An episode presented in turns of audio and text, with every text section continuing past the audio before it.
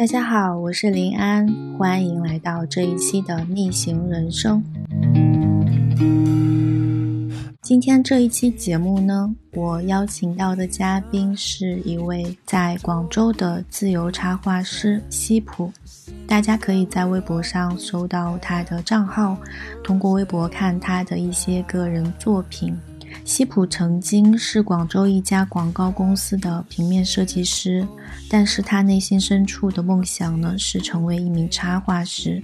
在设计行业积累学习了六年时间以后，他在临近三十岁的时候，决定给疲劳的自己放一个假，去追逐自己一直以来的梦想，也就是成为一名插画师。自由职业十年之后，西普实现了他曾经的这个梦想。不仅成为了一名自由插画师，还拥有一间理想的工作室，成立了自己的公司，有了合适的合伙人。我觉得西普的自由职业之路代表了一类独立创作者的典型。每一个想靠兴趣和创作为生的自由职业者或者斜杠青年，也许能够从西普的经历中收获一些什么。今天的这期访谈也被收录进了我的一百个不上班的人文字专栏里。大家如果想阅读的话，可以关注我的公众号“吐吐吐槽”，回复“一百个不上班的人”，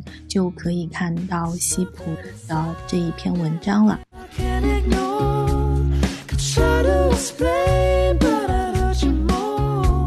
是大学的时候就是学设计啊相关的，还有或或者绘画相关的一些专业的吗？是我大学其实读的是视觉传达，然后我们的专业会比较广一点。其实它是以平面设计为主，但是也有包含到插画啊、VI 啊那些内容在里面，也有学动画那些的。哦，因为那时候刚毕业，其实我还蛮想去应聘插画师那那一类的工作，但是因为当年毕业的时候并没有这这类型的工作，所以就去做平面设计这样子的。哦，所以其实你一直是想当插画师的是吗？对 对对，因为大学的时候我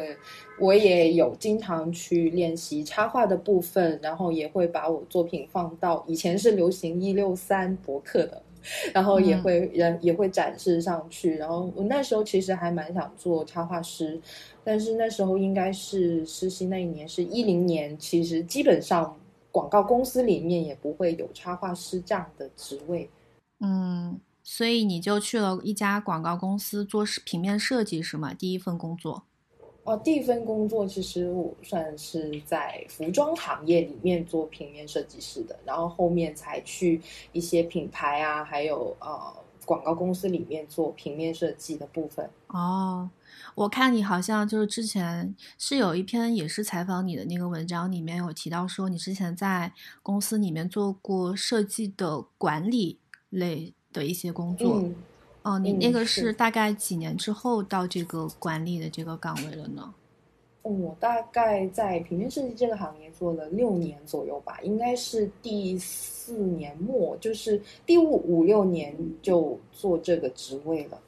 哦，那设计管理主要平常有就是工作内容跟你做一个普通的平面设计师有什么比较大的一些区别吗？嗯，可能他要做到就是沟通的部分还比较多，可能不只是要做自己去操作，更多可能是要你要去呃跟领导沟通啊，然后还要汇报方案，然后跟不同部门的人去打交道，然后还要时间管理，然后要管理下属，就是你要把你准确的那个想法传递到下去，然后他们再去按照你的规划去完成，然后。还要就是，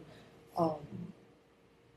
要看看自己部门里面的那些工作安排，就是主要还是时间管理跟沟通的部分。嗯，哎，那你当时对这个管理类的工作是比较 得心应手的，还是说你其实不太喜欢做这一类与人沟通、与人打交道比较多的这种协作类的工作呢？嗯，我觉得我我其实那时候我也有这个意向，因为如果在平面设计行业里面，就是如果要往继续往上走，其实还是要去做到管理的部分的。嗯，所以我我我其实我自己性格比较慢的，所以我我自己那时候有想过，我就想要不来锻炼一下自己，就呃哪样不擅长就就去做哪样啊。然后我我那时候就好吧，就接受了这个工作以后，就嗯有一段适应期，就是刚开始还蛮。蛮不适应的，就是因为以前是一个专注在自己工作技术上面的，然后后来就可能就是大量的沟通工作，然后大概我也用了好几个月去适应，但是我觉得还还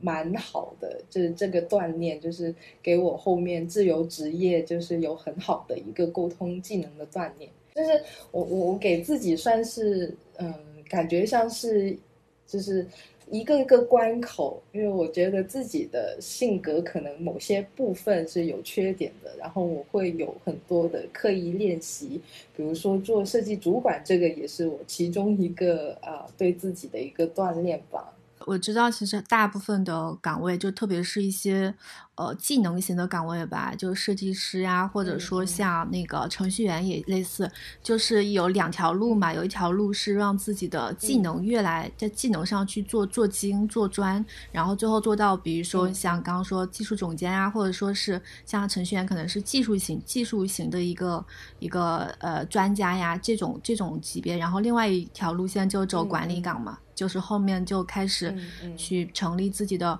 比如说设计工作室呀，或者是说做一个技术上的一个管理的一个 leader 呀，然后专门去管人，可能自己啊画画，或者说自己去写代码什么这之类的工作量会减少一点了。就你你们也是有这两条路线的吗？我觉得设计还蛮综合的啊，就是可能呃做做程序员的话，他比较专注，可能如果他代码真的很牛，他就就可能整个公司都要去哦，就是要。重用它，就是哦，它的技术的部分，它含量是比较高的。但可能设计本来它就是一个服务性的一个职位吧。我觉得设计最终做出来还是要服务大大众的，就是它可能跟艺术家这个行业又不太一样。所以，呃，我们自己本身做呃设计师的时候，其实也是要有沟通的部分在的。就可能我要把我们所要做的内容先去从我们的领导啊啊上司上面去了解，或者是客户需要，然后其实沟通部分都很重要。只是可能在公司的时候，你在做一个呃可能一个普通的设计师的时候，会有一个专门的部门，就比如说客服，或者是啊。沟呃一个沟通的一个呃文案或策划部门，他会直接跟客户去沟通，所以呃只做一个呃平面设计师的时候，可能这部分会少一点。但如果呃未来可能如果你要独立出来的话，你还是需要有这一个技能在的。那你那你是做了多长时间的，就是管理岗之后，你开始去决定说想辞职做自由职业的呢？嗯，我大概做了一年多，快两年的时间吧。然后因为那时候我觉得还蛮 蛮累的，就是基本上就就很经常加班，就跟同事们。然后我也有想说，嗯，就因为我那时候也快奔三了，然后我自己有想过我。最想做的事情是什么？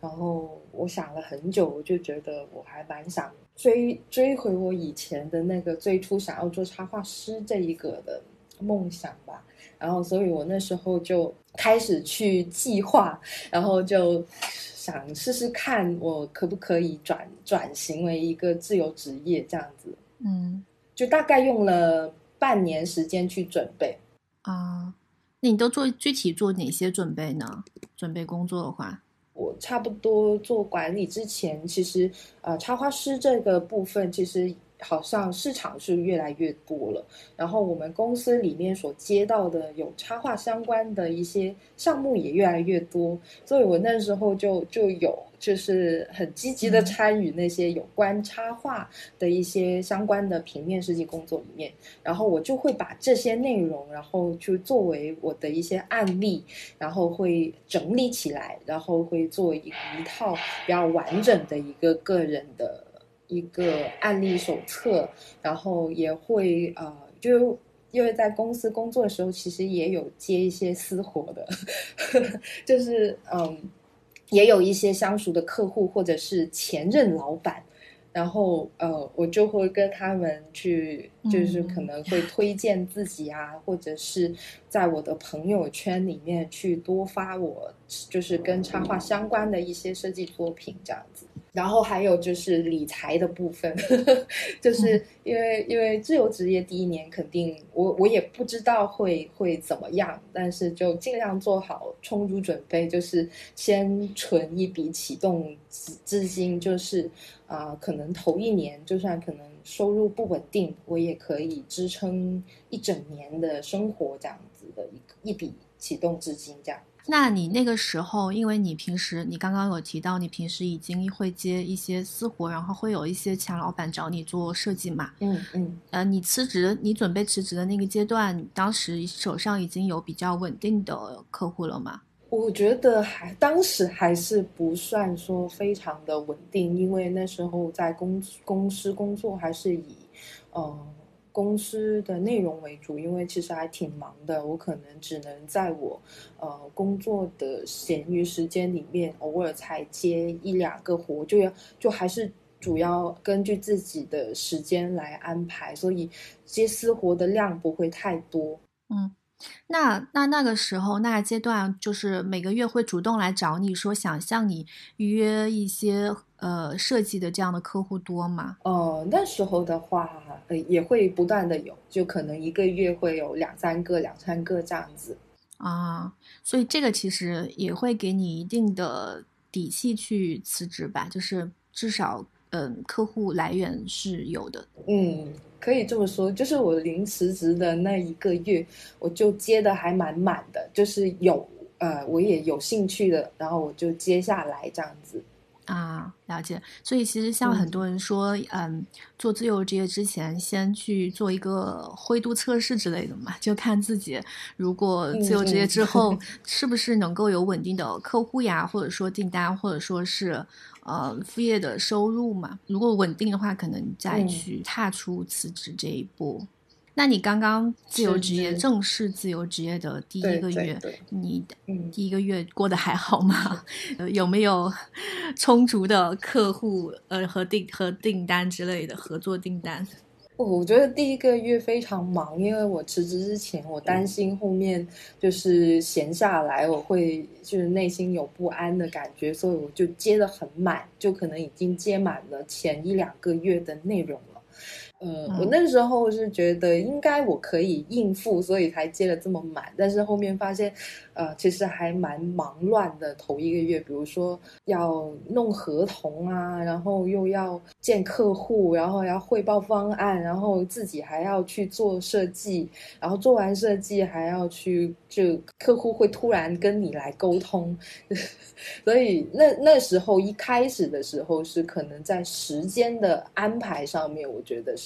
很紧张，第头一个月。那头一个月，你你说安排的很满，大概是安排了多少多少单呢？呃，一周有两三个单子这样子，嗯，就可能不是不是全部都是很很长时间段的工作，比如说我。头一个月安排了一个 VI 设计，它可能要持续一到两个月，然后中间可能还加入了一些短期的一些，比如说海报设计啊、单个的包装设计这样子，就就填的比较满。哦，你的这些客户都是之前就是上班的时候已经积累的那些客户吗？还是说你你有在其他的一些平台和渠道去吸吸新的去有吸引到一些客户来找你呢？嗯，这些都是我之前合作过的，然后又回来找我，还有就是合作过的客户又在推荐这样子。我那时候都是靠朋友推荐，对朋友、老客户、老东家这样子的推荐，就是朋友圈这样子的推荐啊。哎，你你你辞职之后有没有就是有意的去告诉透露这个信息？就是说我现在已经辞职了，可以去呃接这些单子了，这样的一个信息的公布。就是通知让身边的朋友和客户都知道这件事情？有有有，就是我辞职以后，我有特意发一个朋友圈，就说我就是正式辞职啊，就是如果有相关的一些平面设计啊，或者是插画相关的平面设计，都可以找我。啊，那我理解为什么第一个月这么多客户找你了。嗯，那所以就是，嗯，你 刚刚的辞职之后自由职业第一个阶段是非常充实的嘛，都按时间都安排的非常满了。那还有你刚刚有提到说，其实，嗯，你会做很多像。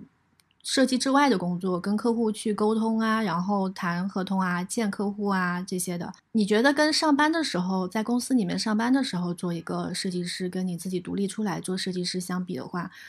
嗯，就是流程工作的内容和流程上最大的变化有什么呢？我觉得首先是合同啊，以前在公司就呃法务啊这些财务啊这些都不用自己去理嘛，然后都有专门的部门，然后突然就自己。都要把这些去承担下来，然后也要去学习怎么去看合同的部分啊。然后，呃，另外的就是像以前，就是呃，你在接到一些客户。的时候，呃，其实是公司已经可能有专门的部门把它谈妥了，然后我只要去专心去负责好每一个方案的部分就好了。然后，但是如果是自己去谈客户的话，可能你去谈的时候并不确定他会不会一定跟你签下来，就可能还得自己去争取啊，这样子。可能区别就是，嗯，在公司你可能只专注在某一个区域里面。就就可以了。然后自自由职业以后，我感觉好像一个人要做很多工作，就是好像一个人就做起一间公司的这样感觉。嗯，那你当时有想到有什么办法去把，比如说某些部分的工作能不能给分配出去，或者说去减少一部分某些地方工作量呢？就是有没有什么办法去克服？这个问题哦，也有也有，我那时候也有说，就是因为项目如果多，我就想说可以找一些小伙伴一起去共同去呃接这些内容。然后像法务的部分，我那时候也有去呃找一些相关的朋友，比如说以前一些呃。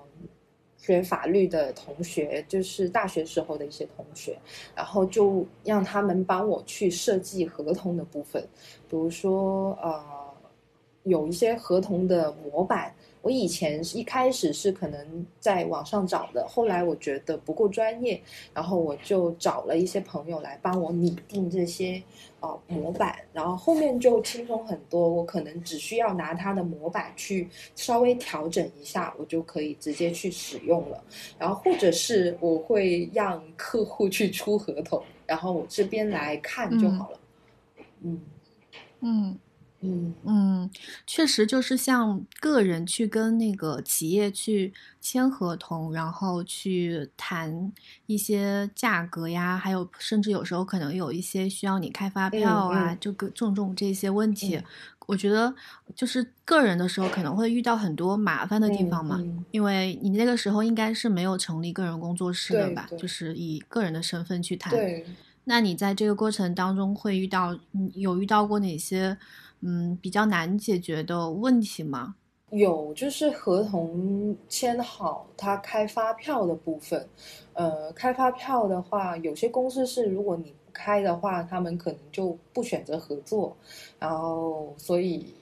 呃，我那时候会有找到朋友帮我去代开发票，但代开发票的那个呃费用是比较高的，可能。占据到你整个项目的百分之十到二十左右的那个费用，所以那时候也是这一每次到开发票的部分也是挺麻烦的，就就还得因为其实还蛮严格的，就是你还得让代开发票的公司帮你去签合同。然后有些有些就是还还得要跟你比较相熟、比较信任你的朋友才会能够帮你去做这一个步骤的。对，那你有没有就是遇到，比如说，因为个人的话跟企业去相比的话，还是处于一个比较弱势的地位嘛？那有没有遇到过一些企业，他可能有时候会遇到一些拖款啊，或者说是压价呀这种之类的经历呢？嗯，第一年遇多了，就是就 挺多的，就是特别是一些地产项目，那时候最久的一笔款是拖了一一年。拖了一年才收到，而且可能一开始合同他们比较强硬吧，就是他们是比较大的公司，所以合同他也完全是根据他们自己利益去签订的。然后，但是因为也是相熟的朋友，所以我就没有介意太多，然后就就还是做了。但是差不多到了一年才收到这个所有的款项，是一年之后才收到。你做了几年时间？四年时间。嗯嗯，做了四年时间，应该遇到形形色色的客户，应该遇到过不少了。觉得跟客户谈判呀，然后还有就是，嗯，去比如说谈价钱，以及还有就防防止客户最后，呃，不结款这种，有什么经验吗？可以分享的？我觉得这个对很多自由职业新人应该很有帮助。嗯。就是一开始要要说清楚，就是要硬气一点，就是不要害怕说他不跟你合作啊什么的。嗯，就是以前一开始我也担心说，哎呀，就是面对大公司的时候，可能会会希望合作，所以会稍微的，嗯，就是呃原则性没有那么强。但是后来我就觉得，嗯。不不管了，就是不管大公司还是小公司，在合作之前都要明确的说明你自己的要求，比如说你只能修改多少次，这一个是很重要的。因为如果你没有说清楚或合同里面，呃比较含糊的话，他们会抓住这些点，然后去一直让你修改，修改到你受不了，然后 就会他会用各种方法，就是可能想讨款的话啦，就是如果一般是很多。公司其实都是是挺友好的，就是但是还是要自己先说明自己的一个立场。呃，你修改多少次？呃，我们的一个内容，比如说，呃，要有一个工作流程，就是开始前你要回馈他的时间，还有具体每一个时间段里面的工作流程，而且每一步做完以后，一定要跟他们明确的去有邮件啊，或者是微信的一个确认，一定要让他们确认了，然后再去完成下一步。然后，其实这样一步一步下来的话，他们如果就是万一是遇到不好的客户，其他们就没理由去怪责你没有做好哪些部分，因为你每一部分都做好，而且是双方沟通确认下来的，就是就还蛮像一个设计公司、广告公司里面的一个工作流程，就是一定要按照公司形式去呃确认每一步。这样，哎，那回到刚刚说那个你第一呃自由职业的第一个月嘛，就是那一个月是很充实很忙的。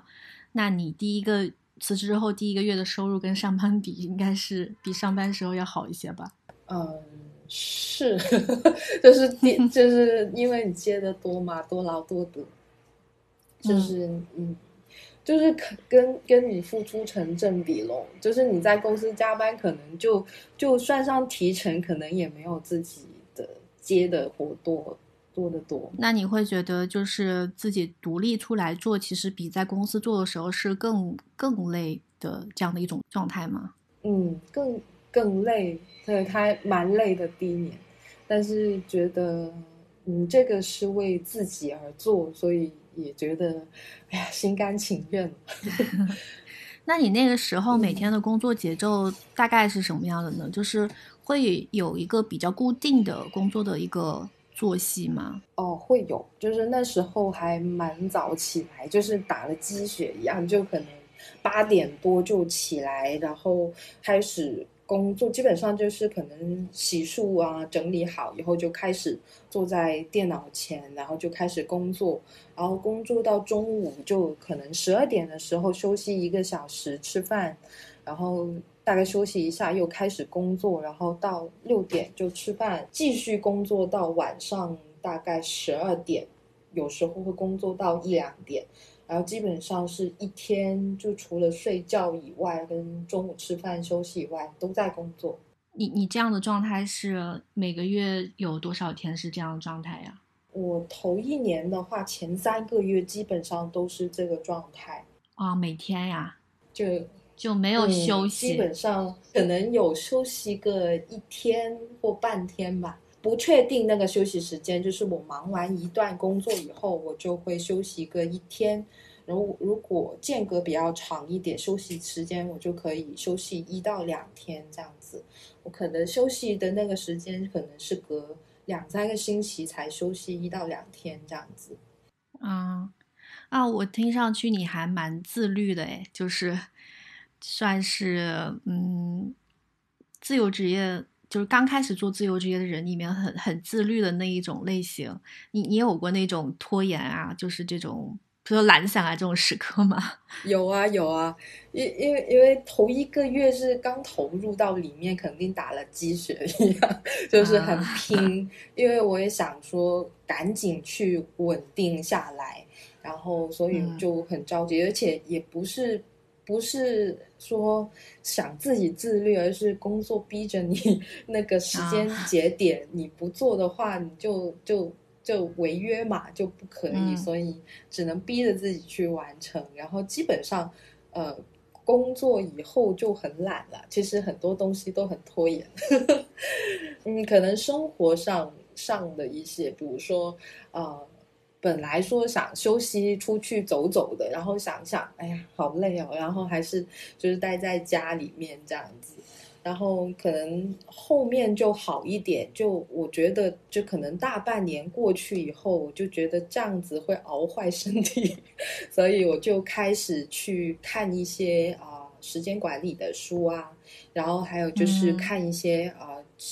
一些知名的自由职业设计师的一些工作的一些自己的安排，怎样安排自己生活，然后要注意哪些事项，然后我就去。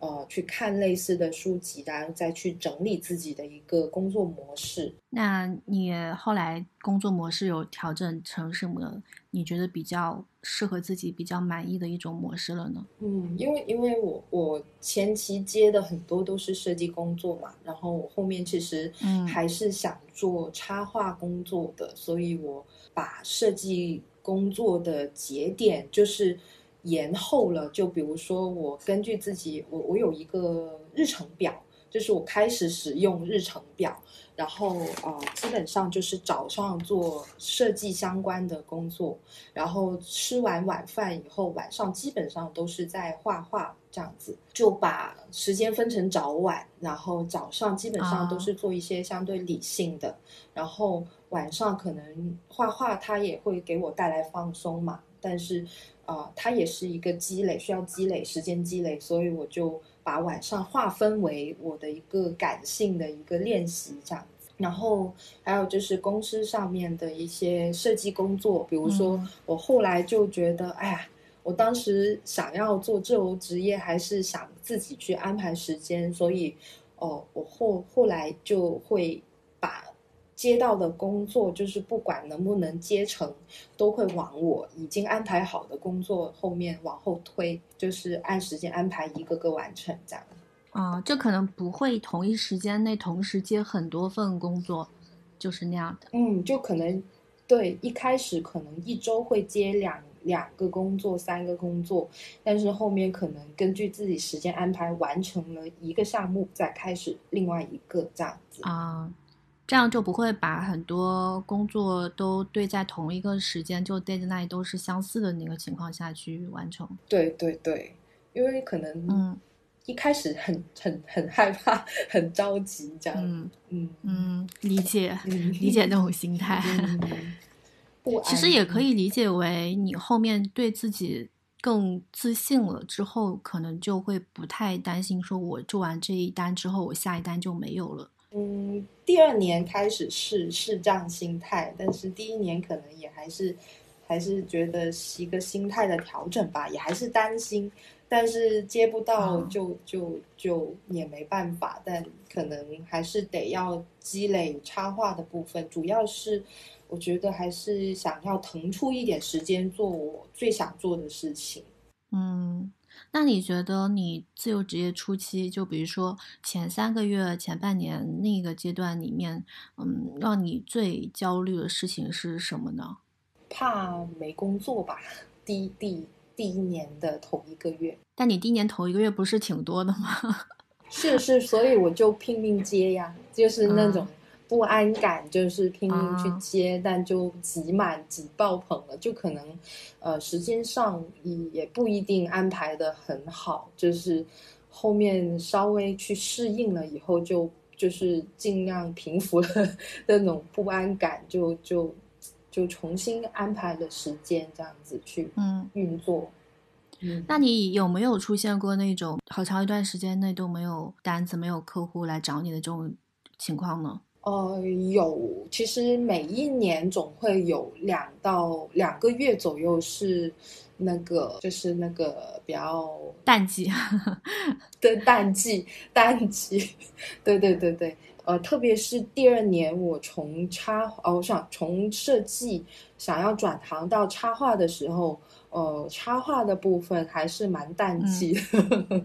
然后设计还是有继续有的，但是我还是想接插画的部分，淡季的部分我就可能会不断的去画画吧，嗯，多积累一些插画上的一些作品，对对对对，然后我也会去反思看看之前的一些工作方式，这样。那那你会不会就是因因为很多自由职业？哪怕是已经就是现阶段有比较稳定的几家客户了，那很多人还是会担心说，万一哪天这个客户不跟我合作，或者是有一个长期的一个呃合作，他万一哪天突然停掉了，自己收入会减少很多。就是你你会在嗯不同的阶段会有这种类似的担心吗？会有啊，会有啊，特别呃。第二年、第三年会有可能，头一年也有积累一些长期的客户，呃，但是可能第二年开始，我就会想的比较多。比如说，我要转行做插画师的话，那我可能还得去重新累积新的客户，可能平面设计的那一批客户跟插画那一批客户又不太一样。所以那段时间还想蛮多的，比如说我应该怎样去宣传自己的插画部分，然后怎样给大家知道我的插画这一部分是可以做商业的。所以你当时有什么结结果出来吗？就你刚刚思考的那一部分？哦，有有有，就是我我。第第二年末吧，第二年中开始吧，就是第二年中，其实也在累积同一种风格了。呃，我也是被一个客户刺激到的，就是我有一个客户，他是做自媒体行业的，然后他想找。呃，有在平台上面有一定知名度的插画师合作，然后可能他也是朋友介绍，介绍到我以后，他有去了解，哎，你在什么平台有什么粉丝？然后后来我就发现，哎，我好像一直都没有去经营公众平台的一些呃粉丝，但是我只在自己朋友圈，所以我那时候就开始去经营微博，然后就。就找方法，然后我要去看，比如说其他插画师是怎样推广自己作品的，然后呃，微博的一个推广是怎么玩法的，就是比如说哪些热点啊，可以做一些井号的主题啊什么的，然后我就去研究看看，然后就开始去在呃。微博啊，公众号啊，去呃各种平台去试一试，然后最后我发现微博是我自己可能觉得最适合自己的，所以我就定了微博这一个平台，开始去做自己的插画推广。所以你后来的那个插画，就是你转行到插画，从零开始积累客户，主要是微博是主阵地吗？也不是，微博是一个。个人风格的一个嗯展示，就是呃强烈的黄色风格，然后正能量女孩子，然后植物这这种主题的，然后但是我还是依旧还是会有在自己朋友圈去推广，比如说呃以前的客户他们可能也会跟着，因为市场需求转变嘛，他们也有可能会啊需要插画内容的，或者是他们也有朋友去。需要做插画内容，所以是也是两个方面吧，就是朋友圈，还有呃老客户，还有微博这样子推广。啊，我知道设计师还有像插画师，经常会呃在一些就是在设计圈或者是。插画圈比较有名的一些网站内部去发布自己的作品嘛，好像我身边有朋友，比如像站酷啊什么，也会在这上面去吸引一部分客户来找自己。嗯嗯，是是是，我我我一开始也有发，但是后面我觉得我可能兼顾不来，因为日常工作太多了，所以我还是只最后只保留说可能。在微微博，然后还有另一个就是微信两个部分，然后后面也有在 Instagram 上面去做。不过 Instagram 更像是一个风格的练习，就是呃，我一直在学，就是在看其他的一些，比如说国外的插画师他们的固定风格，比如说 Instagram 它上面是有一套呃。大家在发的时候是会很完整、专注于一种风格的，所以我用那个作为练习。哦，了解。嗯，那你就像插画这个行业，你刚刚你说到你一零年你刚刚入行的时候，其实这个市场是比较小的嘛。但是现在它的市场需求可能跟呃十年前相比已经大了，扩大很多倍了。嗯，对，嗯，那你自己做。这个转行插画以后，感觉现在市场上对插画需求比较强烈的，嗯，甲方一般哪种公司或类型的公司会比较多一些呢？以前最多的是广告公司的需求，就是像呃很多大的品牌，他们可能也会用到插画的部分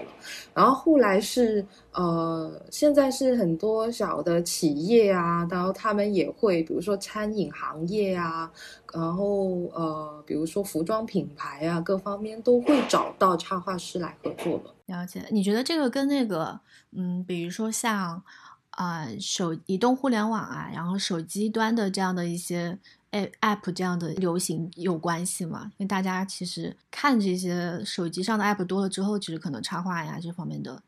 需求就可能也会相对多一些了。是是是，因为都是视觉视觉抢先嘛，就是大家都刷一刷而过了。但是如果可能用插画的话，那可能就可以很快的吸引住消费者的目光，所以其实还越来越多了。而且现在风格各种各样，就是要看品牌的需求。嗯，对对。所以，我有时候觉得，就像也不光是插画师，还包括很多做创意类型的视觉表达这种类型的一些，嗯嗯，一些职业吧。其实，就找到自己的个人风格还是蛮重要的。我看到你好像说，你其实也花了很长时间才才找到适合自己的表达风格。那你中间有走过什么弯路吗？哦，也也有的。然后一开始的话，还是以商业工作为主嘛，然后所以什么风格都得接。那时候可能什么风格都有，然后可能大家也认不出什么画是我画的，然后有些朋友就会呃。就发一些呃插画的那些海报给我，哎，是你画的吗？那其实他可能不是我画，或者是是我画的，他们也认不出来。所以我后来觉得，我觉得还是需要有自己的风格在，所以我就不断的去思考跟练习。你大概是什么样？慢慢一点一点。确定自己的风格的呢？嗯，我那时候会先想，因为我其实我一直都有看，比如说网络上面现在比较火的撸猫啊，然后还有画的很好的 Lisa，还有。呃，工作呃，就是画画量很大，而且很速度的舒然。然后我那时候也有看很多类似的插画师，然后每一个插画师他都有自己的一个风格调性。像我猫，它是走那种也是正能量，可能一个人生活也是很有诗意的。然后还有情调的，然后他本人的穿衣风格啊，各方面都会有。那是当时因为我以前是做品牌呃设计这个部门里面的呃设计的嘛，然后我那时候就把我以前设计用到的专业用回到自己身上，比如说我开始把自己作为一个品牌去思考。啊，比如说我的特色是什么？比如说我我就在想，啊，我可能也没有长得 很漂亮，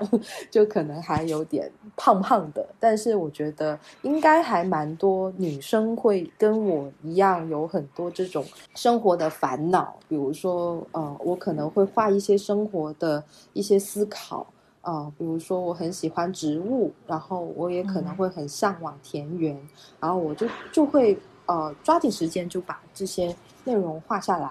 然后我我后来是呃用黄色调的原因，是因为我觉得它是我唯一一个画不腻的颜色。呃，然后我也有想过，我为什么这么喜欢用黄色？有很很有可能是，呃，我以前自己有一段时间是抑郁状态很严重的，就是嗯。在工作的后半期，就是辞职以前，呃，因为可能家庭的一些事情啊，还有就是呃感情啊，类似的一些东西，那时候是很低沉的。然后我就会在画里面加入很多过往的一些思考，比如说，呃，我在公司的时候就在想我的梦想的部分。啊，可能我有一张画，它是画我在办公室里面工作的，但是画我的座位里面长了很多植物，然后啊，我的那部作品的名字叫《我的梦想》，啊，在心里生根发芽，然后我就把这些我当时遇过的一些内心的挣扎画下来，然后啊，我就觉得可能这个是。我自己的一种表达方式吧，就是以我自身的经历去开始去说故事。可能呃，像画到现在，呃，我也开始做一些穿搭的部分。然后我觉得最主要还是以自己所熟悉的一些特长为一个出发点，因为我自己以前也是在服装行业里面工作过的，所以我对版型啊各方面啊都很了解。所以我也把它融入到我的一个插画里面，比如说穿搭，呃，然后在画之前我也会有思考，呃，因为我不可能跟一些长得身材本来就很好的一些女生去去，嗯，去去比较，我也不想跟别人比较，所以就会就做了一个微胖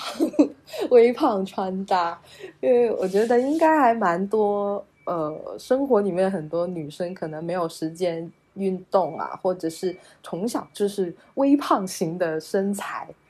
所以我就觉得应该画下来会呃给到大家一些鼓励这样子，所以也是从自身出发吧，就是啊，我给自己先定立我这定立这个品牌的名字叫西普，然后西普。她是谁？然后她是一个微胖的女孩，但是热爱生活哦。然后接着就是我要传达的就是正能量，然后就要呃不要不要在意自己的身材或者是很多呃别人的一些言语，然后就就做自己，快乐做自己，然后就就大概是以这个中心点去摸索什么风格适合自己这样。是不是很很说的很很复杂？没有啊，我觉得嗯，很多可以通用在很多，不光是做设计或画画，包括像很多人去呃建立自己的个人品牌或个人 IP，或者说个人自媒体，我觉得都都是挺适合这样去做的。就先从自先从自我探索开始嘛，自己喜欢什么，熟悉什么，擅长什么，适合什么，从这个开始嘛，然后慢慢的延伸到，嗯，你你擅长喜欢的部分，可能对别人来说也有价值的地方在哪，别人可能能传达跟别人的理念是什么，然后能让别人跟你有共鸣啊之类的。我觉得还蛮通用的。我好像有看过你刚刚提到的那一幅画，就是说你理想的一个你的那个梦想生根发芽，就是嗯，在自己的工作室里面，然后身边有很多很多很多的植物包围着的那个那幅画，好像是你，我记得你好像是说你那也是你比较理想的一个工作室的一个工作环境吧，就有植植物，有有宠物，然后是的，你喜欢的那个空间里面被这些东西包围着。嗯。可能我自己是蛮适合自由职业的，就是我在自己空间的时候，就会有很多新的灵感或想法，而且自己的效率会比比较高，就是自律性会比在比较强一点，就是在自己的空间里面。所以那时候其实我我那张画画的是我当时还在公司里面工作，但是我幻想我可能我未来就想。想有这样子的一个工作空间。你现在是已经，我看你已经有自己的工作室了嘛？相当于已经实现了当时的那个梦想了吗？是，可以说是，就是大概是上一年，上一年年是十月份左右吧。然后其实八月开始准备了，但是到十月份才弄好。然后才搬进去，然后那个就是我的那个个人的一个工作室，其实也是在我家附近的，就是方便自己工作，因为太远，我觉得我会很懒，然后就就对，然后在就就在家附近弄了一个小的一个房间，但但其实呃大概是第二年开始吧，其实我是在自己家里的一个书房里面。去弄了一个工作区域，嗯，最开始的就是你相当于是头前几年一直都是在家办公的是吗？对对对，一直在家，或者是呃，有时候在家真的待待不下去，待腻了，然后我就会去咖啡店工作，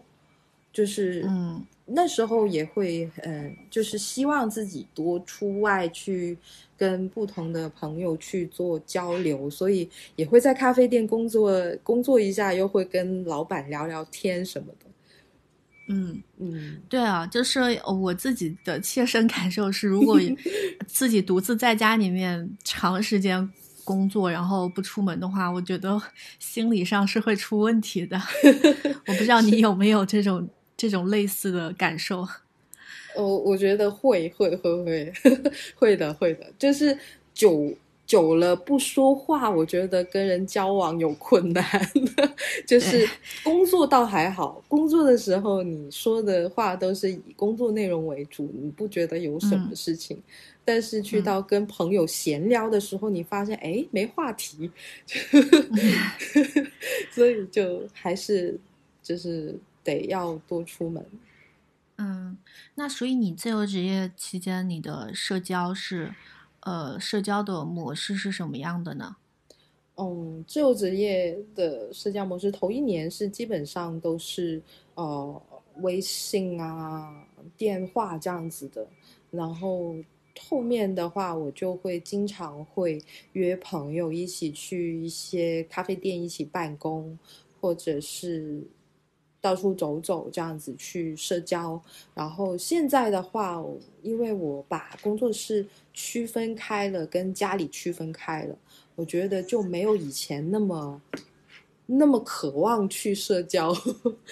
啊，就就是可能我我那种，我觉得自己比较是那种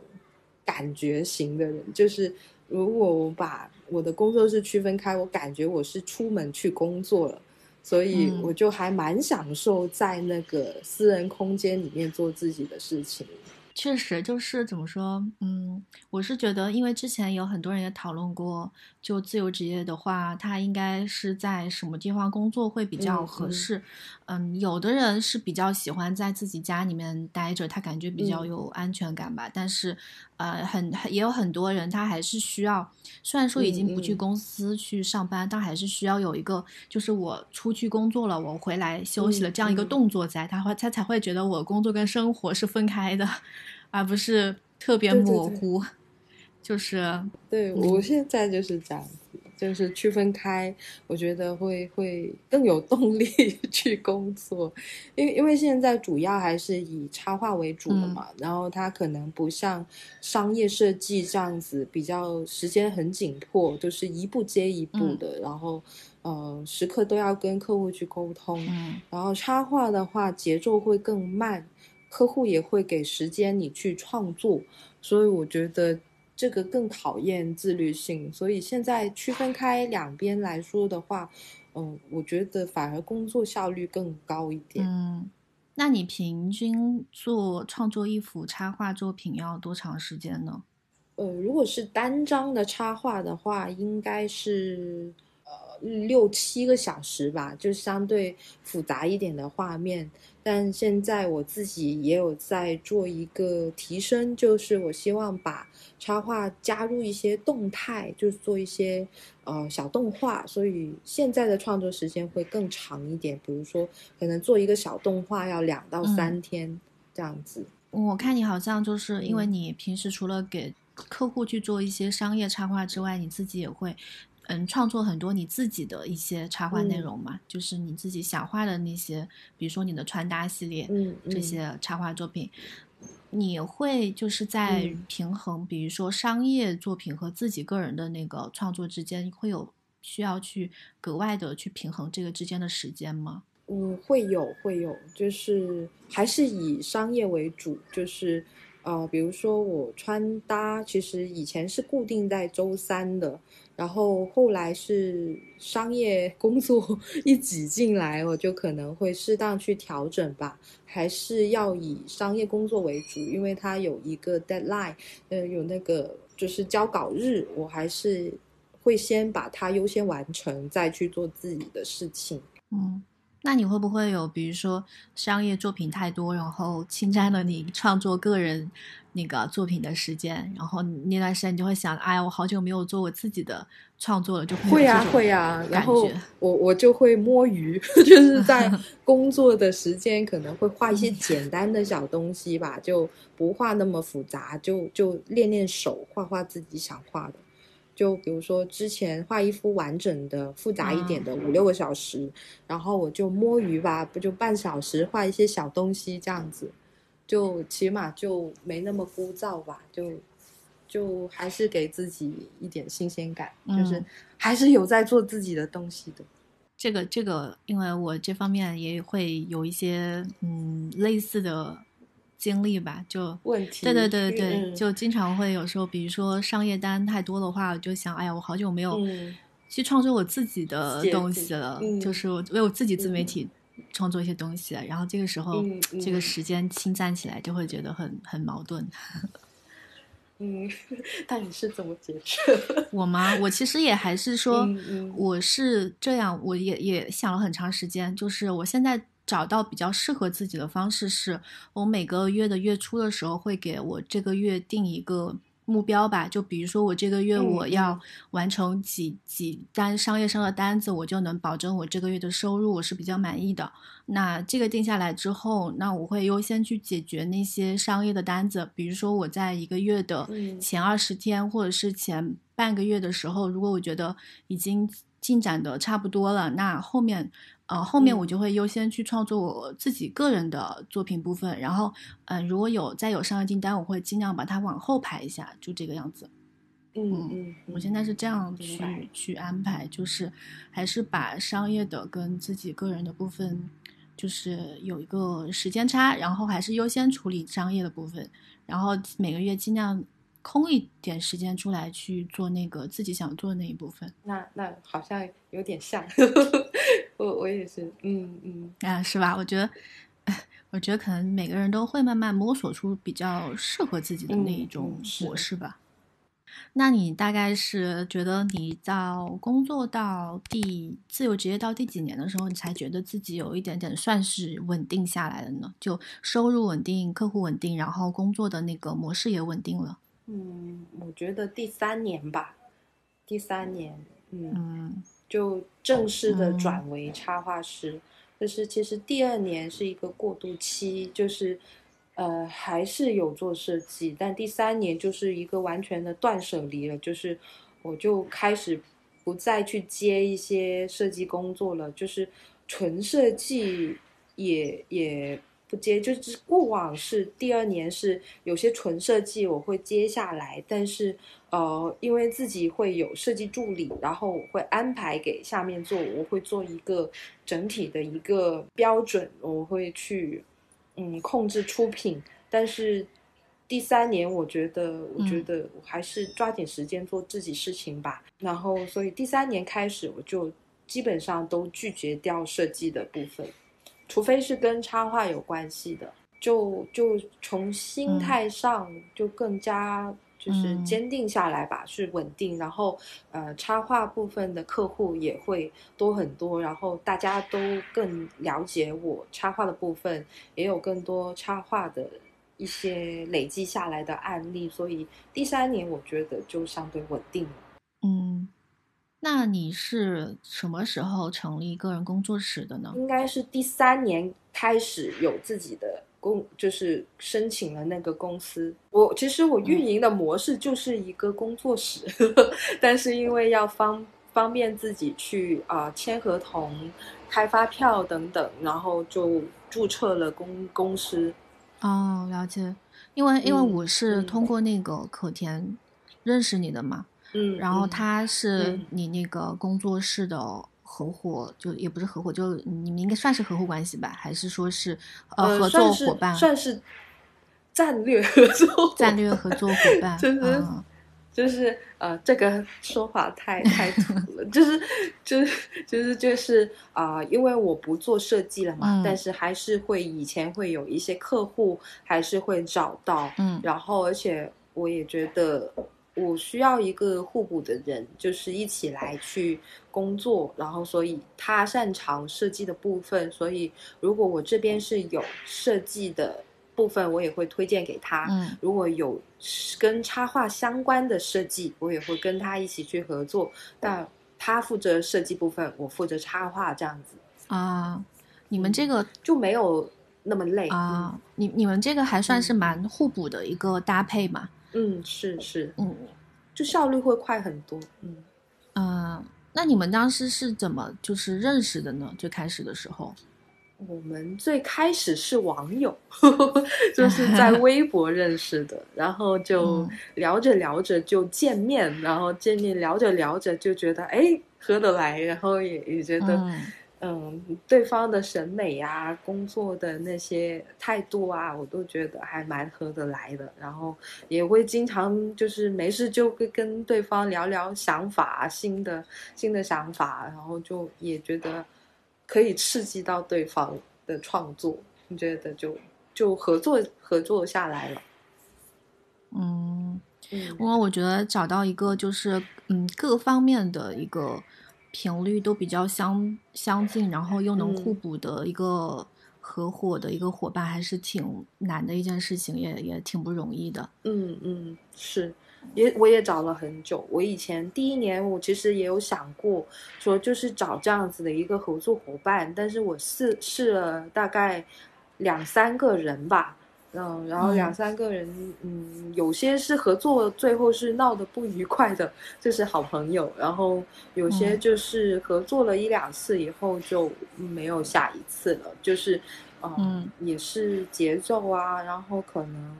呃，审美各方面都合，呃，可能不太合得来。找合伙人，你觉得哪些方面是需要额外注意的呢？很难明确说要注意哪几点，就是先合作看看。就是我觉得一开始就是大家聊天啊，就是朋友之间肯定会觉得合得来的。但是真的是要在知道工作上合不合得来，就先试一次。然后大概如果试一次之后，其实基本上就知道合不合得来了。然后我觉得最重要一点是时间，时间的那个概念吧，就是像呃。我那时候是，就是可能我自己就是比较着急，我希望每件事情都是可以，呃，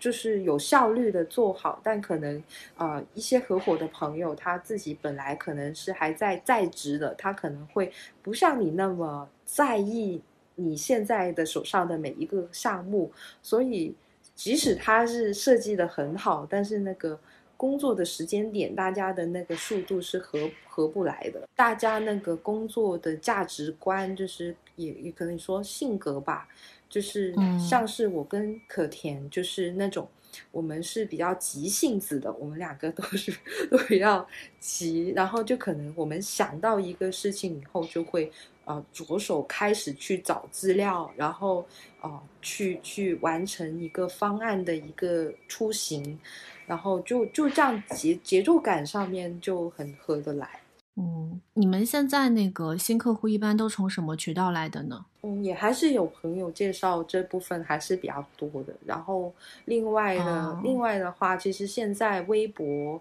渐渐粉丝多了起来，其实合作在微博上也会有。就是他开始开始可以带来效益，就是有客户在上面私信就开始合作这样。那你现在这个阶段的话，算是已经进入一个嗯比较平稳的舒适区了吗？还是说还是在一个我上升阶段？我我觉得还是在上升阶段吧。就是嗯，我我嗯，我觉得就是不能不能。有太过舒适区的 那种区域框住自己，就是我我不知道是是我自己性格的原因还是怎样，我总觉得自己还不够好，就是因为我觉得厉害的人还是很多的，就是还是想在自己技术上面再去进步，而且而且可能就是今年的这一个疫情的事情，其实也影响了。就是工作上面其实也蛮大影响的，就是以前合作的很多客户，嗯，可能他都会少了活动进行，所以就很多项目都延后了，嗯，所以我也想了很多，比如说，呃，插画的部分是不是就就像之前一样，就停留在平面的阶段？所以我今年开始也做了很多新的尝试。就我觉得，嗯，去抓抓紧现在有时间，我就去把之前没有做完或者是没有学的东西都补完整。就是我觉得动画可能也是一个趋势，所以我我我有在向这个方面去发展。嗯，像是手机的一些展示啊，呃。呃，或者是手机界面啊，或者是一些 H 五的互动啊，或者是一些广告海报，或者是电视综艺的一些片头啊、音乐 MV 啊等等，就是哦，我觉得这个部分可能用处会比较大，所以我自己在想要想要，就是可能如果想要未来再还能宽一点的话，就可能得再提升这个部分，嗯。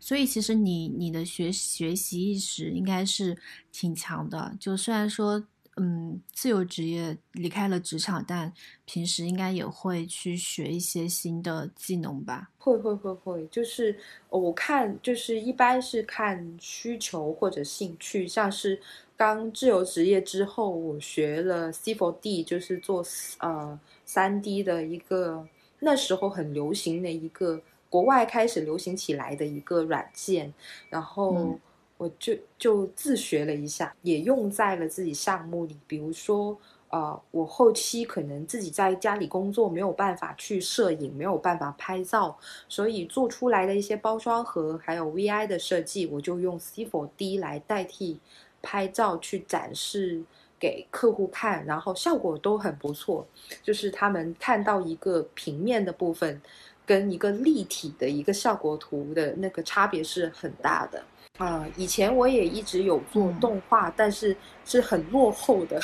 就是呃大学时候也做，但是那时候是用那种 Flash 啊那种很复杂的软件来做。然后后来第二年、第三年，我就其实还蛮想做动态的，所以我又自学了 A 一，然后那个是视频剪辑。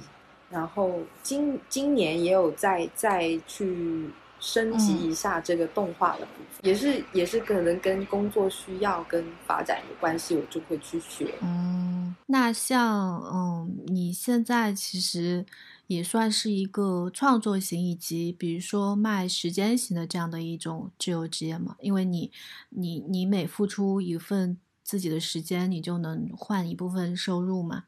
这个收入和你的产能。是成正比的。你有没有想过，你的工作如果不能量产的话，它的一个收入上的天花板是很显而易见的。你有没有想过，能不能有什么办法能够去突破一下呢？就也有想过做一些周边产品，因为自己现在虽然也不算是粉丝很多，但是呃，也有一些可能喜欢自己作品的一些。朋友，所以就是之前也有试过出日历啊，然后还有一些啊小东西，然后大家的那个反响还不错，所以我有想过去做这一个比较自由一点的一个收入，就是可能不用说等客户找找到或者是怎么样，但你就可以自己为主去运营这个部分，去增加一部分收入。我我观察好像就是挺多。嗯，做创意或者是做嗯设计啊，就之类的吧，这种类型的技能型的一些工作，到后面好像都是会。要么是去像你刚刚说的去做一个自己 IP 的一个周边产品这样的方式去卖一些产品，还有一种是就开那个课程的也挺多的，哎对对吧？就是我也有，对 我知道我知道我看过你你有一个插画的一个课程，好像就是往这两种方式去嗯去跨界吧，或者说是去去衍生的比较多。我不知道是你你你们这个呃行业插画或者设计这个行业，你观察到的是不是也是这两种为主，或者说还有其他的，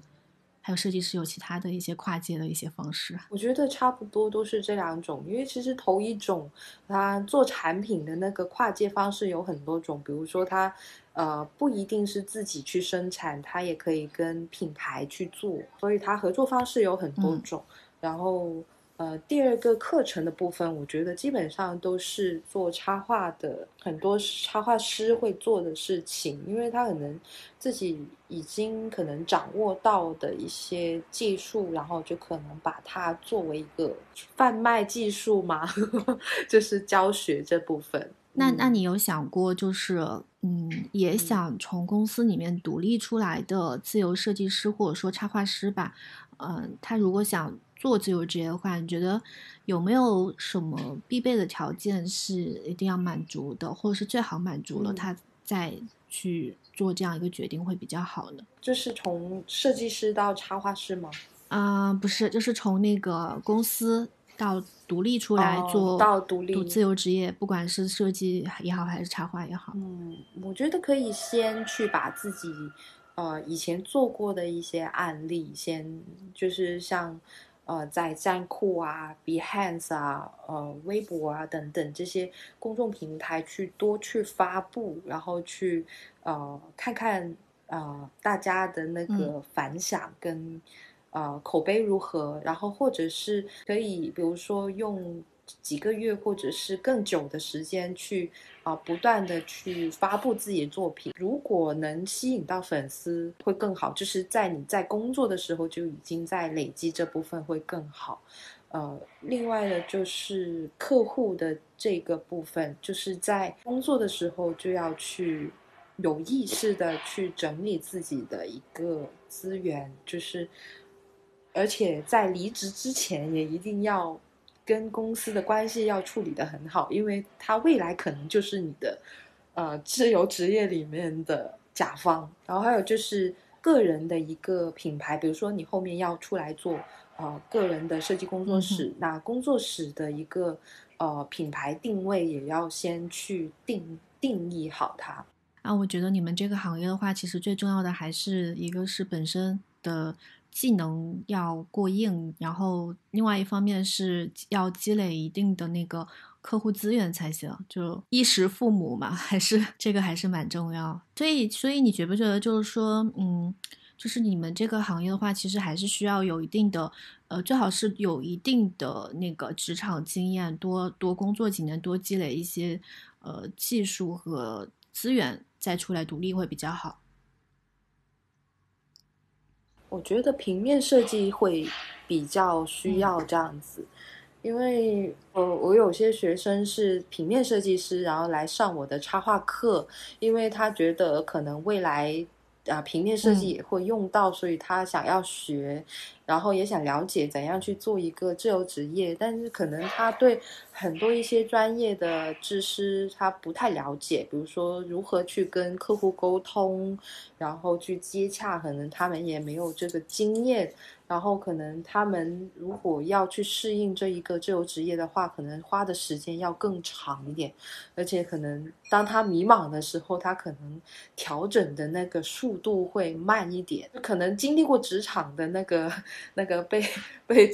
被摧残过，可能会可能会好一点，但但我但我觉得插画师倒倒又是另外一个感觉，因为我感觉还蛮多从大学毕业的一些插画师，从大学就开始有自己的一些风格跟啊那种艺术的审美。但我其实我接触了现在很多一些。呃，年轻一代的插画师，他们很多都是毕业就出来做自由职业但我觉得插画师影响到不太大，可能插画师跟自身的能力会比较有关系。也就是说，他其实插画这一块的话，他能够越早去呃形成自己的个人风格，并且在网上网络上有一定的粉丝或影响力的话，他就越越利于他那个独立出来。可以这么说吧，嗯，那你现在就是，嗯，现在的生活工作状态应该已经算是比较比较稳的这样的一个阶段了嘛？现阶段还有什么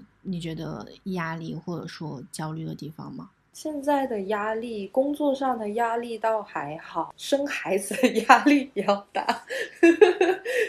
就生活压力啊，对，生活压力就可能。因为我自己结婚也差不多三三四年，我我我可能我担心自己没有办法兼顾，因为自由职业的话，可能生孩子就要停下来，就或者是节奏要变慢，所以我其实可能这方面的压力跟生活的一个生孩子的这个压力会比较大一点，就就我会担心说会不会说呃这个会影响到。哦，自由职业的那个规划啊，这个确实的。但是我觉得这个对女所有女生来说，都是一个逃不掉的一部分。就算在职场工作，它也会影响你的那个本来职场上的晋升的一个路线嘛。也是，就好像这个是女生特有的，也是也 是压力，就是生育和 生育和事业之间的平衡嘛。是是，嗯，就就其实本来。本来也是计划这一两年的，但但就是，啊，我总觉得我好多东西还没学完，就是好多东西都还没做，就就是觉得，哎，好可惜，就就是 也还想旅行啊，然后都想自由一点啦，这样子。那你那你比较 理想的？职业状态是什么样的呢？就如果抛开就生孩子这个事情的话，其实我觉得现在有一点点踏进了我理想的那个状态，就是呃有自己的工作室，然后呃插画呃被大家越来越多人知道，然后我也能靠它靠我这个兴趣去生生活，我觉得。算是已经就是有这个眉目了，就是稍微的去踏进了这一步了。就我觉得可能还可以更好吧，呃，技术方面呐，然后内容方面啊，表达的方式等等，还可以更好。那那你觉得你自己那个就是金钱上的欲望高吗？还是属于小富即安那种类型的？嗯，也还是有 欲望的，就是但是我也不会说要。很着急，我我觉得这个跟努力是成正比的吧，算是小富即安吗？我也不知道算不算啊，因为嗯，我觉得这个也可能要看你的一个优先值吧，和一个心里面对这件事情的一个排序吧。比如说，有的人他可能把赚钱放在第一位，然后比如说实现。职职业理想或事业实现个人价值放第二位，有的人可能他的实现价值是放第一位，然后赚钱是放第二位的。那我觉得可能把赚钱放第一位的人，可能物欲会更高一些嘛，可能他欲望也更高一些嘛。嗯，但我觉得很难吧，就是呃，如果是就是做创作的时候，如果是想要以赚钱为主的话。可能就没有办法去安心去创作。我觉得，就是当你欲望很高的时候，我肯定会有活都接啊，就是设计都接啊。就是如果如果我就是我应该不算是物欲很高，因为如果物欲很高，我应该不会放弃接设计。嗯，然后公司的规模应该会越来越大，然后嗯，组建团队，然后有活就接下来团队完成，然后这样子，嗯。嗯，那那你就是未来几年有什么工作上的规划吗？工作上规划其实也是还是想以插画为主，因为其实我当时自由职业转行的时候，我最终目标是成为一个。插画师的，然后中间因为焦虑的部分，我也有去，呃，尝试过去扩大我的规模，就是想说，哎，要不试着去成立一个广告设计公司，然后就去，呃，就是增加收入这一个想法，然后也有试过，但是我觉得，嗯，我自己还是更享受创作的内容，而且。我最终目标是要成为一个插画师嘛？那我插画也不可能让助理代画，就就可能那个得发展到很后，可能你请到助理等等，工作量很大，或者是很多客户需求要到你这种风格。但其实你看，现在很多大部分的插画师都是一个人去创作的，嗯，所以可能也不能急吧。我自己觉得是得一步一步来，就是。技术、情感表达、艺术审美等等，就是你还是倾向于去做一个个人独立 IP 的这样的一个插画师的身份，然后你的大部分作品还是呃需要你本人去画的，就是这样的一种模式嘛。嗯，那另外一种比较商业的一种模式，可能就是他他不不太在意自己。这个作品是不是我画的？只要我我能有一家像广告公司一样，我的那个规模是足够大的，我我公司下面有足够多的插画师，能不断的去接单，那我的这个呃公司的流水、公司的营业额就是越来越高了嘛？就两种模式嘛，对，因为我觉得。嗯，就是搞搞创作，或者是包括写作哈，像写作这块儿 也是这样。就比如说，嗯，现在会有很多甲方来找我约稿什么，但是他们其实是看中我这个人的写作能力找我约稿。对，但是我之我之我中间也有纠结过，说我要不要去。嗯，办一个，比如说写作工作室这样的，然后你下面可能会会去找一些哎写写写东西也不错的人，然后在工作室工作室下面挂着，然后有有客户有订单的时候让他们去写。但是但这种其实就是怎么说，就是你就转换身份了，你一个角色就变成了一个工作室，有点像老板的那种角色，然后去安排他们做事情，你自己个人的呃创作或者是。嗯，那个这个部分就相对来说少一些嘛。然后客户找你可能也不会是有那种就是一定要你这个人写才行的那种类型的稿子，就是谁写都行，就是比较商业化的那个模板和标准去做，就也是两种模式嘛。嗯，就嗯，这个也。对，这个也也纠结过一段时间，所所以你现在有想过，有想过说走哪个方向吗？就我还蛮好奇，是跟我一样状态的的朋友的那个。我现在我现在其实觉得，我目前的阶段还是比较适合自己一个人去做事情的，因为，嗯，我觉得我还没有做好去，比如说成立一家工作室变。变成一个老板的这个角色，一方面是我可能个人的能力上也还没有准备好，另外一方面是可能，嗯，业务上也还没有准备好，所以我现在是还是自己做的阶段，但是也不排除未来如果有一天就各方面的条件都成熟了，我我觉得可能还是可能会去做一个工作室，但是我觉得做工作室的目的是想。去那个，比如说养了一些员工，他们去能够去去接一些商业类型的，帮助我去接一些商业类型的单子，然后可以让我挪更多时间出来去做自己更想做的那一部分的跟创作部分的一些东西。就是是这个目的。对对，那那其实我们的那个方向还蛮像的。其实我也还还是还是希望自己去做创作的部分。就就我觉得，我觉得应该很多就是创作做到很厉害的，然后像现在很多一些本来自媒体写文章就是文笔很有自己风格的，就是做到最后，他们也还是会有自己的公司，只是。就是更多人去协助自己，去把自己的风格去放大，就是更有商业价值。我觉得，我觉得应该是可能做一个自由职业，就是想要自己去创作的，是还是未来有可能会走到的方向。那所以你你觉得你你会一直就自由职业下去吗？以后？嗯，不会再回到公司上班了吗？嗯，我觉得应该不会了吧，就应该都是这种状态下去。就是刚刚自由职业的时候，我给自己定了一个五年的目标，就是应该准确来说是五年、十年，还有呃这辈子要干什么这样子。就就我想要。五年的时候，我我其实那时候定的是五年，我希望成为一个有自己风格的插画师，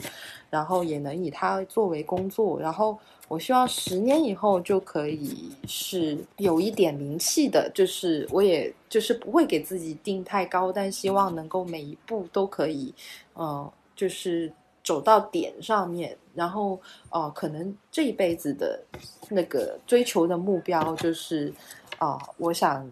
一直画画下去这样子，所以应该也会不会再回到公司里面去工作了。就是中间也有朋友邀请过，就是就是就是以前老板也有邀请过，要不要回去，就是去再再来工作。然后就是我自己也想过，还是算了，我就已经习惯就是时间自己安排了。如果每天还要呃挤挤那个。地铁、公交或者是什么上班，我是受不了。就是而且要挤在那种高峰期，就是即使是自己开车，我可能也受不了那那个感觉，就没有办法再适应过去的那种工作节奏了。嗯，对对对，我我我很有印象的，就是我辞职的。前一个月，然后呃，我觉得差不多是时候的时候，我我记得有一天，我坐在办公室，那个就是在天河嘛，就是广州这边天河那个商业中心，然后每天下班六点的时候，我都还没不能走，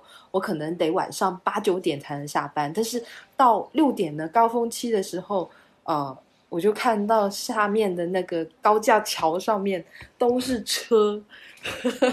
然后我就。我就会思考，哎，我我的意义到底在哪里？是不是我得维持这样子的生活一辈子？然后，所以我应该就不会再回去。就我就是因为觉得找不到自己的那个意义，所以才离开的。那你觉得你自由职业四年之后找到自己的那个意义了吗？我觉得有有有，哎，就是。呃，那种感觉怎么说？就是我觉得我跟自己理想中的 角色，也不是角色，就是理想中的自己更靠近了。就是，嗯，我可能会花很多时间跟自己。对话就是不像以前，就像一直忙，我就根本没有时间想过自己需要什么。就是，而且我也不能慢下来去感受很多事情。对画画也也有帮助，就是我可能会更加比以前感性很多，就很多灵感都会很自然的就爆发出来，就好像可能小到呃。一个窗外就是阳光照下来有落叶这样子，我都会觉得，哦，心里面充满了能量 那种感觉。对，就是怎么说？因为人太忙的时候，其实就是你的五感可能会被麻痹掉，就没有办法感知到生活中发生了很多小细节上的一些一些体会到这些感受。自由职业之后，其实确实是自己跟自己对话，自己独处，然后。嗯，就是七想八想的时间多了很多。对对对，而且也跟跟跟朋友相处啊，跟另一半相处的时间也多了。就可能以前以前工作上有压力，就很容易会跟身边人啊、家人，呃，可能会发有时候会发脾气。但是我觉得，就是现在慢下来以后，我就觉得。会好很多，以前会更着急，比如说像是之前说到那个物欲，物欲会比较强烈，就是你会希望一直自己力争上游啊，然后收入要增增加啊，但是可能内心会比较空虚。你当时情绪低谷是呃多方面原因造成的，是吗？就。嗯，也不光只是工作压力大，也不光是，可能更多是情感方面，也不是说呃爱情什么的，就可能跟家庭关系是有关系的，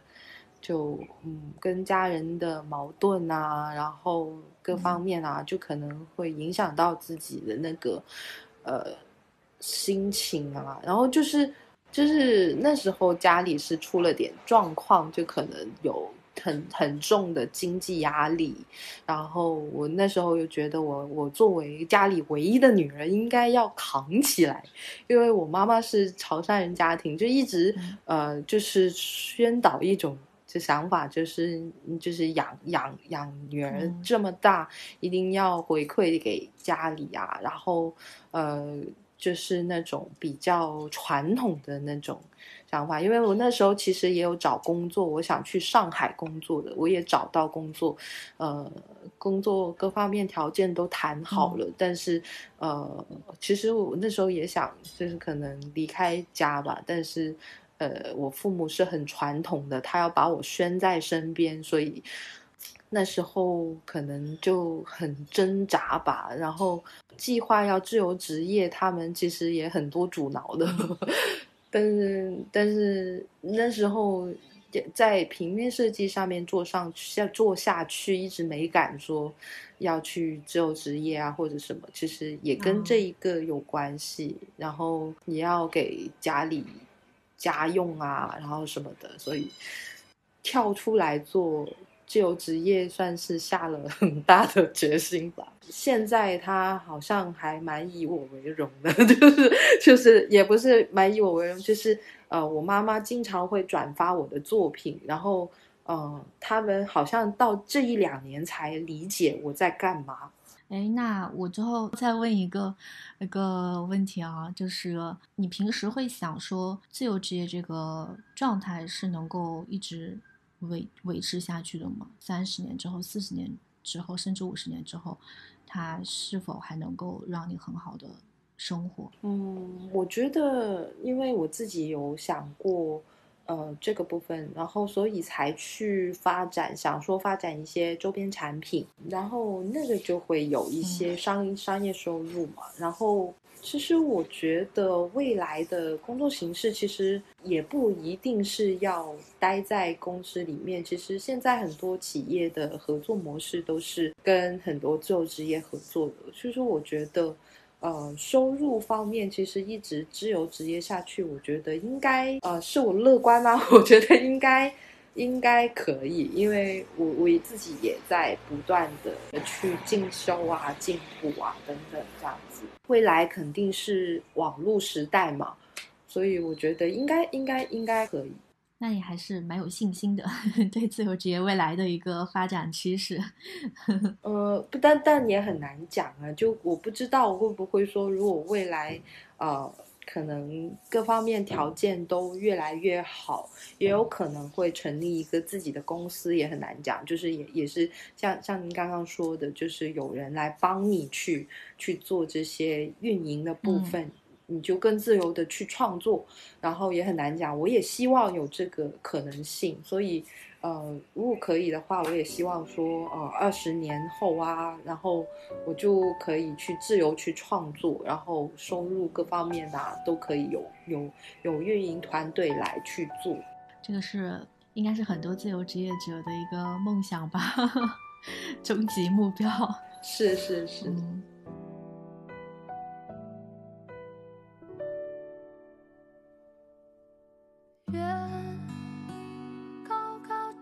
上，轻轻晃晃，照在你脸庞；我迷迷晃晃，绵绵长长，放你在心上。夜。